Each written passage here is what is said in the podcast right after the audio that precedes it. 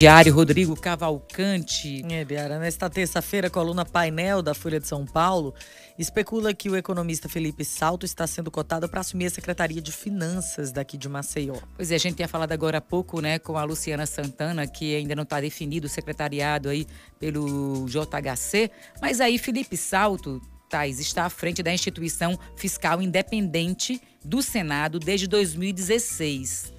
E a gente quer saber né, o que é essa instituição, o que é ela, o que, que porque de fato o nome dele está sendo cotado, já que é um, é um bom sinal para as finanças do município, isso? Então a gente joga essa bola para Rodrigo Cavalcante. Bom dia, Rodrigo. Bom dia, Rodrigo.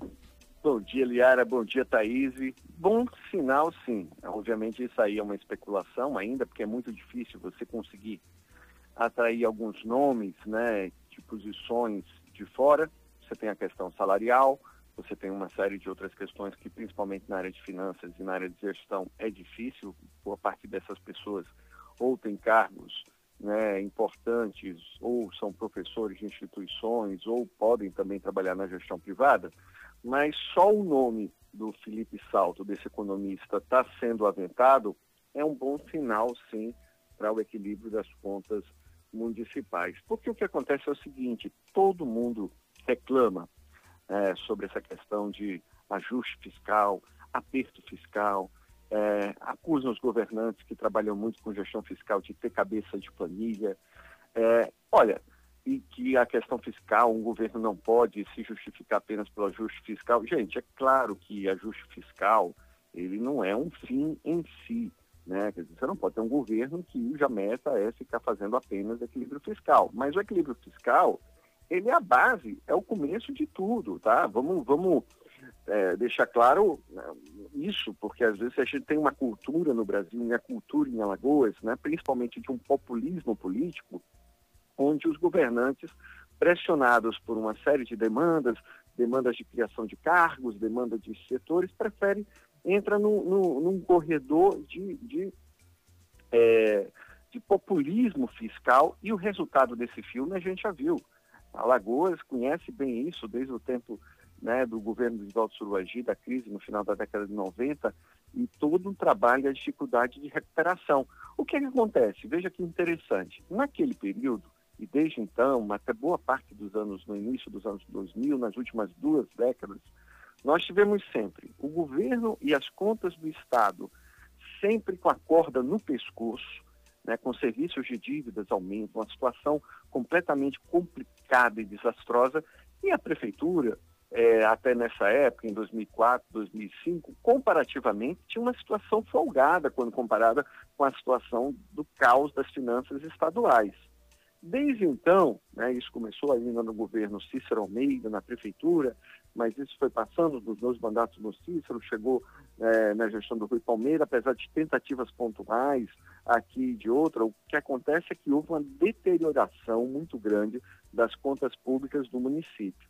E aí não tem jeito, ou você acerta isso logo inicialmente, ou você traz um nome forte, e um desses nomes, exatamente Felipe Salto, só dele está sendo cotado, é importante por quê? Porque ele preside né, hoje essa instituição, que foi uma instituição criada em 2016 no Senado Federal, que é a Instituição Fiscal Independente, que não tem um papel, porque pela Constituição quem controla as contas do governo federal são os tribunais de contas da, da União, né? enquanto temos também os tribunais de contas do Estado, mas ela foi criada para dar mais transparência naquele momento de crise, crise fiscal, em se colocava em xeque as informações fiscais do governo, transparência nas contas públicas. E é isso exatamente que a gente precisa saber. Nesse momento é essencial que a gente saiba exatamente o tamanho do problema que a contas da Prefeitura Municipal tem. A partir daí fica tudo mais fácil fazer uma gestão. Né? E há, há, muitos que colocam, ah, poxa, mas é preciso trazer um nome de fora, será que nós não temos talentos aqui? Gente, vamos, venhamos assim, isso é uma bobagem. Eu acho, a gente não deve ter reserva de mercado para ninguém. Eu vou dar um exemplo só aqui do Jorge Santoro, que é do Rio de Janeiro, na época indicado pelo Joaquim Levi, e boa parte do que está acontecendo hoje do governo, onde a gente citou até esses investimentos, né, é, políticos se deve sim ao nome de Santoro de fora, assim como tem é, profissionais talentosos de Alagoas que estão em outros estados, o André Costa, que talvez seja um secretário que foi para o Ceará secretário, a gente tem que acabar também com essa ideia de uma reserva de mercado. Nós temos sim que ter contratar pessoas talentosas, temos de sobra aqui no Estado, mas nada contra também atrair outros nomes com experiência e até com uma certa independência e um olhar externo, tá? E eu acho que se o Felipe Salto confirmar, que é difícil, mas vamos dizer, é um ganho sim.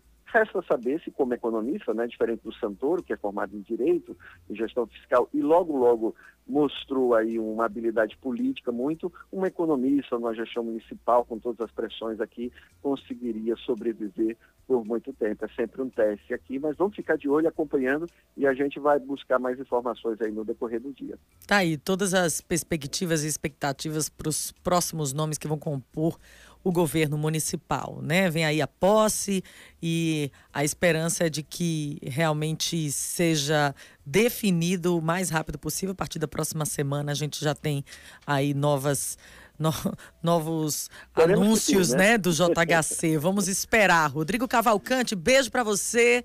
Amanhã a gente ainda amanhã. se fala. Tchau, tchau. Tá, joia. Vamos